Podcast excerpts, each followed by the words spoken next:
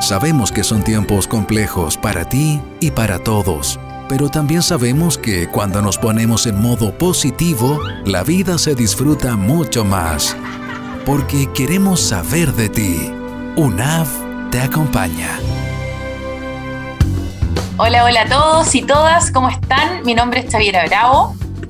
Soy psicóloga y coordino el área de bienestar en la Dirección General de Desarrollo Estudiantil de la Universidad Andrés Bello, sede Viña del Mar. Hola Xavi y a todos y todas, mi nombre es Francisca Zamora, también soy psicóloga y trabajo actualmente en la DGD, la Universidad Andrés Bello de la sede Viña del Mar. Perfecto, hola Fran. Y quiero comenzar dándoles la bienvenida a este podcast de bienestar, donde estaremos conversando sobre diversas temáticas de promoción de nuestro bienestar y cuidado. Y principalmente hoy, que estaremos abordando con Francisco un tema sumamente relevante, sobre todo considerando los tiempos de hoy y el incremento de la tecnología y nos referimos particularmente al ciberbullying. Frank, cuéntanos un poco de esto. ¿Por qué es relevante que hablemos de ciberacoso o ciberbullying, que también he escuchado los dos conceptos? Bueno, es relevante actualmente justamente por lo que tú dices. En las últimas décadas ha habido un incremento de las tecnologías, de las redes sociales digitales y con ello también hay una mayor comunicación.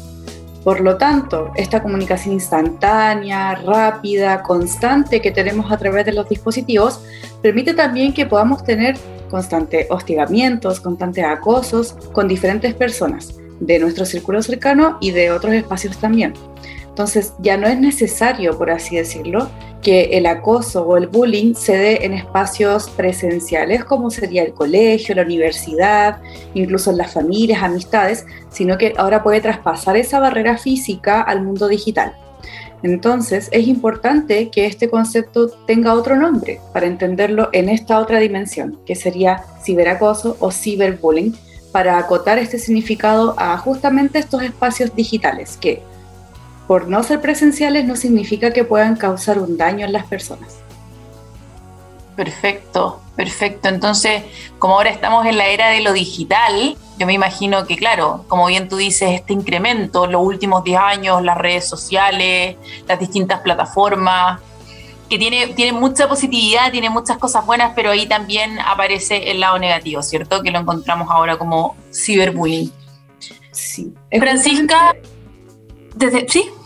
Es justamente, como dices tú, un arma de doble filo, porque puede haber más comunicación, puede haber entretenimiento, pero con ello también puede haber otros espacios para que se sigan perpetuando estas conductas un poco agresivas entre las personas.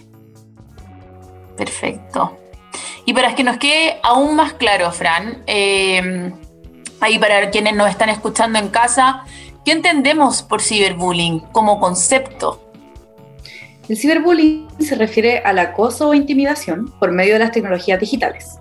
Puede ocurrir en redes sociales, en las plataformas de mensajería, WhatsApp, mensaje de texto, mensajes de Facebook, plataformas de juegos y los teléfonos móviles. Más bien, las plataformas de juegos tienen además este espacio de chat, en la gran mayoría si no es todos. Es un comportamiento que se repite y que busca atemorizar, enfadar o humillar a otras personas.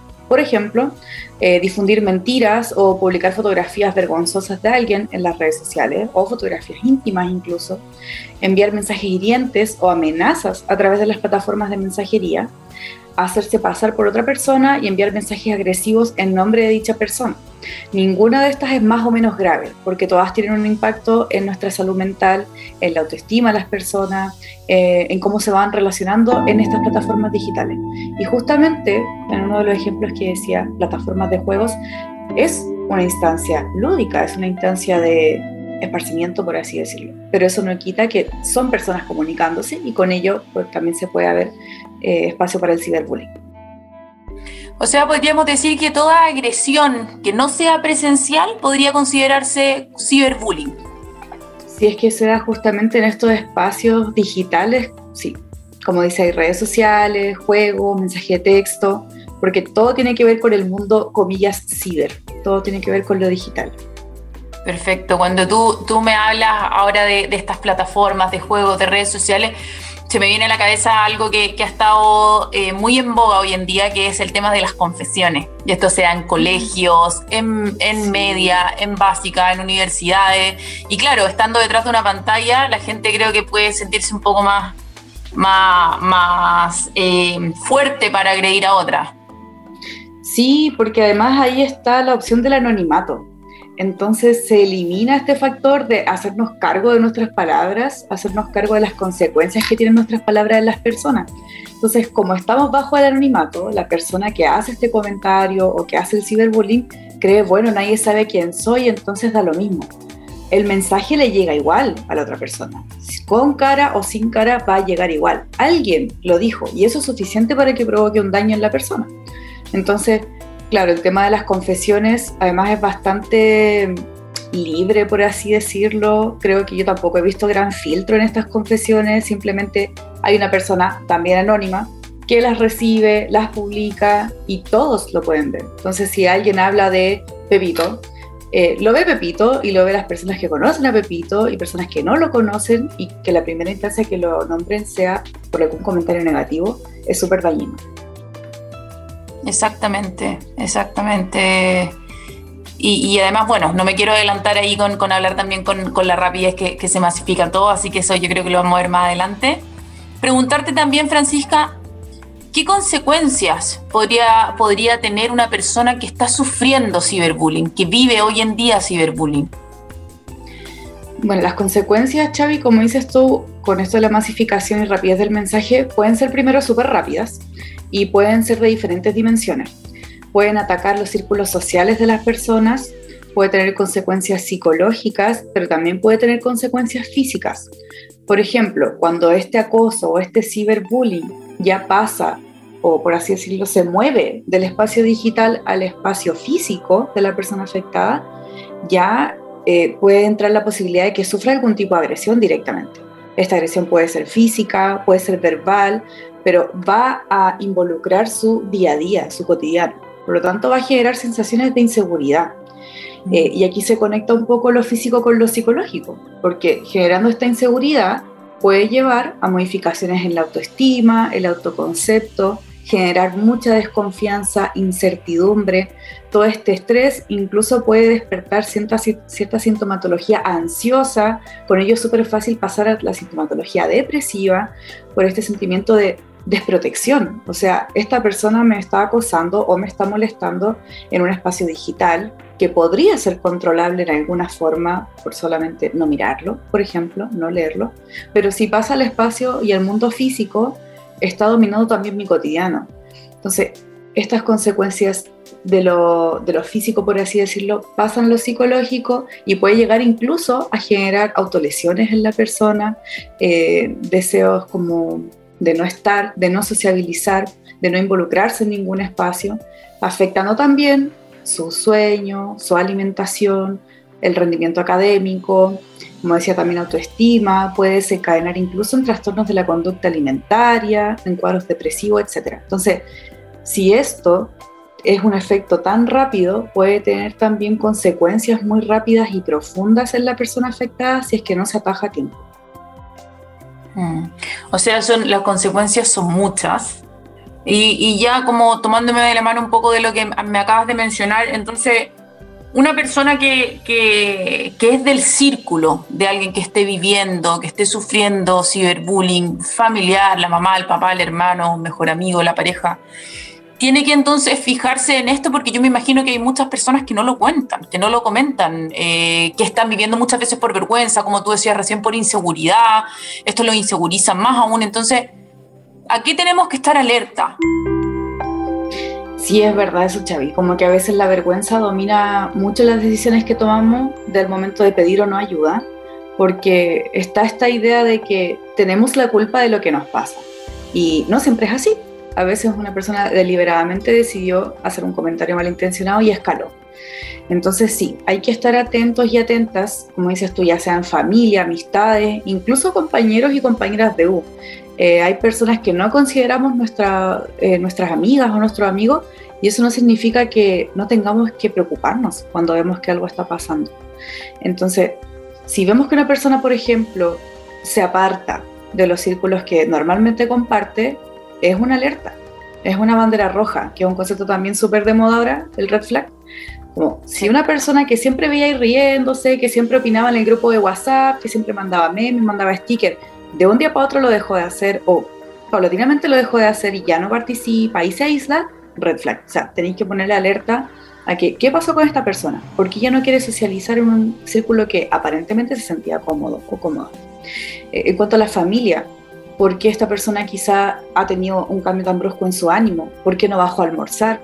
¿Por qué no quiere salir con nosotros a la playa el fin de? ¿Por qué no está viendo la película con nosotros? ¿Por qué ella no pesca tanto el celo si pasaba metido en el celo viendo TikTok? Porque ya no lo hace. Entonces, hay diferencias que son tan cotidianas, que se van dando de forma tan progresiva y silenciosa en el día a día, que no lo notamos hasta que es muy impactante, hasta que es como innegable.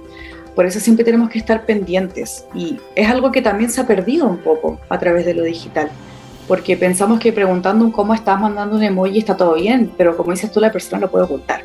Entonces hay que estar más alerta si por intuición o por algo que vimos nos parece extraño y sentimos que tenemos que ponerle más ojo, hacerle caso a eso porque puede hacer una gran diferencia en el bienestar de la persona. Súper. Ahora esto es algo, yo me imagino que el ciberbullying eh, o ciberacoso es algo que se da a, a, un nivel transversal, todas las edades. Sin embargo, eh, viendo las estadísticas, esto, esto se eleva ya más bien en la adolescencia, hablemos también de desde los 15 hasta más o menos ya 25 años, eh, adolescencia y un poquito más allá de la adolescencia. Entonces, yo creo que también esto del, como dices tú, el, estar alerta, el, levantar ahí la, bandera roja cuando, cuando uno se da cuenta de, que la otra persona está actuando extraño, ya no se ríe, se aisló, está triste, está decaído. Entonces, esto también entendemos que es un, un, trabajo de todos, no solamente de, de, quienes más cercanos, sino que, por ejemplo, poniéndolo a nivel de un curso completo que quizás está en presencia de por grupo de WhatsApp, que hay, hay personas que están, están acosando a otras. Sí, eh, como dices tú, es una responsabilidad colectiva porque nos insertamos en círculos sociales, somos seres sociales. Entonces hay diferentes espacios en los que interactuamos y no en todos quizá tenemos que tener la misma cercanía, pero muchos de ellos tenemos cosas en común. Entonces, si tú ahora me dices, llevándolo a un curso, tenemos en común que tenemos lo más probable, los mismos horarios, las mismas evaluaciones, los mismos momentos de recreo, eh, qué sé yo.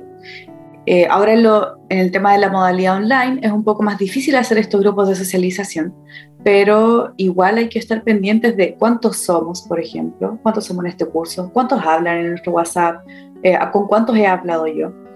Y como dices tú, es súper importante el tema de la edad, porque entre la adolescencia, o desde la adolescencia más bien, es cuando se comienza a tener el concepto de identidad.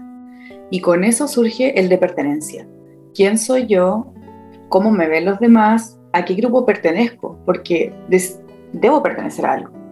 Y muchas veces las redes sociales son ese espacio que resuelven esas, interrogantes en la adolescencia porque te gusta un juego, ah, me voy al grupo de personas que juegan eso.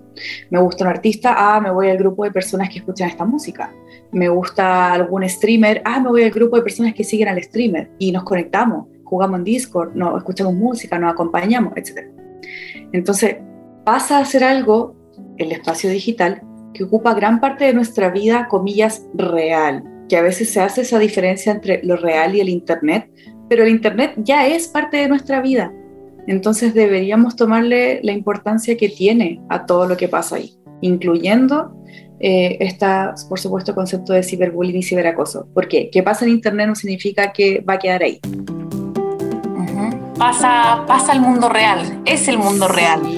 porque las emociones surgen igual. Exactamente, y como decías tú, eh, sobre todo la pandemia que, nos virtualizó mucho más, yo creo que, que, también cuesta un poco hacer la diferencia. Y, pensamos que porque, porque es Internet, porque es lo virtual, es menos grave. Y no es así. Realmente no es así. Fran, em, justo hablando ahora de, de, este mundo virtual, ¿cierto? Además de producirse el, el ciberbullying, ciberacoso, producirse en el mundo virtual. ¿Qué lo diferencia del acoso o del bullying tradicional? Porque podríamos decir, ¿por qué sacar este nuevo concepto? Creo que ahí me anclo de lo que dijiste antes, que justamente, bueno, uno de los factores al menos, que justamente eh, el ciberbullying o ciberacoso tiene un alcance muy rápido y muy extenso. Eh, la diferencia está más en la forma y en la, por así decirlo, las dimensiones que esto puede alcanzar, pero la emoción producida en la persona afectada es la misma, o sea, el daño es lo mismo. Entonces, hay una diferencia en cómo se genera esto, en el espacio en que se genera y además en la permanencia, porque como dicen por ahí, lo que es estar Internet no se borra jamás. Eh, como que nuestros datos y nuestra información, nuestras interacciones andan rondando por ahí. Tú cuando subes una imagen o un meme que molesta a una persona, se va a difundir rápidamente. Entonces, en menos de un día, incluso en menos de una hora, podría estar en diferentes plataformas, no solamente en la que surgió. Y con ello puede llegar a miles y millones de personas. Y muchas de ellas, lo más probable es que ni siquiera nos conozcan. Entonces, hay una gran diferencia entre el ciberbullying o ciberacoso del tradicional por la persistencia que tienen y por la permanencia que tienen en el tiempo. Y además, súper importante, vuelvo a repetir, que la persona eh, que comete esta agresión puede usar el anonimato. Entonces también puede haber un sentimiento de frustración súper grande que todo este daño que se produzca no sea, por así decirlo, controlable y además no haya consecuencias que nadie pueda asumir. Mm. Mencionaste dos, factores que me llaman mucho la atención. Eh, el usar el anonimato debe ser, debe ser muy frustrante porque no sabemos a quién enfrentarnos. Sin virtualidad, el agresor te encara. Y uno, uno sabe a, qué, a, qué, a quién se está enfrentando, uno sabe quizás cómo defenderse, eh, etc. En cambio, desde el anonimato nos enfrentamos a una pantalla, nos enfrentamos a un personaje sin foto, no sabemos qué quiere, genera incertidumbre, nos eleva la ansiedad. O sea, esto, esto es como una ola, un efecto bola de nieve. Y además, eh, la persistencia. Yo ahí no había pensado en que en realidad anteriormente, quizá en, en, nuestros tiempos de básica, en que sin, mm. sin, que era muy, cuando no era muy, muy común la virtualidad, las plataformas tecnológicas, Claro, uno veía quizás bullying, pero lo veía durante las horas de clase, en educación física, no lo sé, uno llegaba a la casa y se desconectaba. Sí. Sin embargo, hoy en día uno puede estar 24/7 conectado a las redes sociales, por ende las víctimas no tienen ningún minuto de tranquilidad, no se pueden desconectar y es como lo tóxico, el lado B de, las redes sociales, de, de estas plataformas. Entonces ahí yo creo que, nombraste dos puntos sumamente importantes, Fran. Sí, además, eh, como dices tú, la mayoría de las plataformas que utilizan actualmente los y las jóvenes tienen este espacio de mensajería instantánea. WhatsApp, que es principalmente su función, Instagram, que ha pasado a ser un, como junto con subir contenido audiovisual. Creo que ya también la mensajería ha sido una de sus principales funciones. Eh, el Messenger de Facebook, en TikTok también hay un espacio de chat, que afortunadamente solo se pueden mandar palabras, no audios, que eso también es súper importante como en cómo recibimos este mensaje, con qué intención lo leemos, etc. Pero sí, como que la diferencia de lo tradicional, por así decirlo, al ciberbullying o ciberacoso, es que aparentemente esta sensación de control está mucho más caótica. Y ya pasando como a estando a alguien que esté viviendo, que esté siendo víctima de ciberbullying, ¿qué le podríamos recomendar? ¿Qué, ¿Qué, tendría que hacer? ¿Cuáles son los mejores pasos a seguir? Ahí, Xavi, tú dijiste también antes eso un poquito, lo relaciono de nuevo, de centrarnos como en las diferentes esferas de la persona. Primero que todo, no contestarle a la persona acosadora, acosador. Cortar ese vínculo, cortarle ese canal, para que de alguna otra forma vayamos limitando el espacio que tiene para acosarnos. Denunciar, donde sea posible, si es que es algo que tú puedas denunciar dentro de tu espacio de estudio, de trabajo, eh, lo haces. Si es que encuentras necesario que hay que llevarlo a otra instancia mucho más formal, la PDI tiene un espacio de ciber crimen, si no me equivoco en la palabra, pero ya se han actualizado muchas instituciones a este concepto de ciberbullying porque es algo que ya está muy instalado. Hace unos años, como decías tú, había internet igual, pero no era tan cotidiano el uso como lo tenemos ahora. Ahora incluso dependemos del internet para trabajar y para estudiar. para comunicar. Eh, expresar también lo que está pasando en nuestras redes de apoyo. Si, por ejemplo, en tu casa tú sientes que no te van a pescar con este tema o que siempre minimizan tus problemas o que cosa que cuentas se, se relativiza, ponte tú, bueno, entonces busca en otros lados, en amistades, compañeros de U, compañeros de pega, pero donde tú sepas que lo que tengas que decir va a ser bien recibido. O sea, buscar ese espacio de exteriorización, de expresión. Eh, y hablando también del, tema del canal de las denuncias, en el caso de UNAP hay un canal de denuncias. Eh, Chavi, ¿cuál es el canal de las denuncias? Es un correo, denuncias.una.cl y como bien dices tú, Fran, en el caso de, ser estudiante o profesor, alguien que sea de la comunidad y tiene conflictos o se siente acosado por otro miembro de la comunidad universitaria, puede hacer la denuncia totalmente anónima a canal de y eh, tener todo el apoyo desde lo psicológico, lo emocional, em, se empezará una investigación, hay resguardo de identidad, entonces, eh, como bien tú decías, se han creado estos protocolos para, para poder estar atingentes con lo, con lo que se vive hoy en día que no tampoco podemos ser ciegos ante, ante mm, esta problemática que ha ido creciendo y creciendo. Sí, y además antes no estaban tampoco tantas herramientas para optimizar el uso de nuestras redes. Por ejemplo, ahora a través de Zoom o a través de otras plataformas de videollamada se puede grabar, podemos sacar pantallazos en computador, en celular. Entonces es importante ir registrando lo que nos sucede también para, como decía la Chavi, en caso de ser necesario, hacer una denuncia, presentar todo el material posible. Exactamente. Fran ha estado sumamente muy potente, muy importante, eh, una conversación con una temática fuertísima que, que hoy en día está, está siendo bien, bien presente en las distintas entidades educacionales, en colegios, universidades, pero también en, lugares de trabajo, ya esto, esto se extiende. Y, creo que creo que si hay que dejar un mensaje ahí, no sé si tú me apoyas o, también te voy a pedir a ti que, puedas, puedas dejar alguna recomendación, algún mensaje, pero en mi caso solo decir que si alguien está viviendo, se siente acosado, eh, cree que en algún minuto vivió esto y necesita apoyo, que busque ayuda con sus cercanos, con sus redes, apoyo psicológico en la universidad o, con ustedes, con quien ustedes crean que los puede escuchar, como decías tú, Fran, buscar apoyo, cortar este círculo de poder, no responderle al acosador, no seguir. Y yo sé que a veces es frustrante porque uno como que, claro, lee esto, lee insulto y lo único que quiere es saltar, pero va a ser al final estar hablando con una muralla, estar dando palos de ciego, como, como dice el dicho, porque no sabemos con quién estamos tratando. No sabemos quién está detrás de la pantalla, no sabemos a qué... Em, a qué puede llegar, qué puede ser capaz de hacer. Entonces, lo mejor es cortar este círculo, denunciar, expresar lo vivido. Fran, no sé si tú quieres complementar.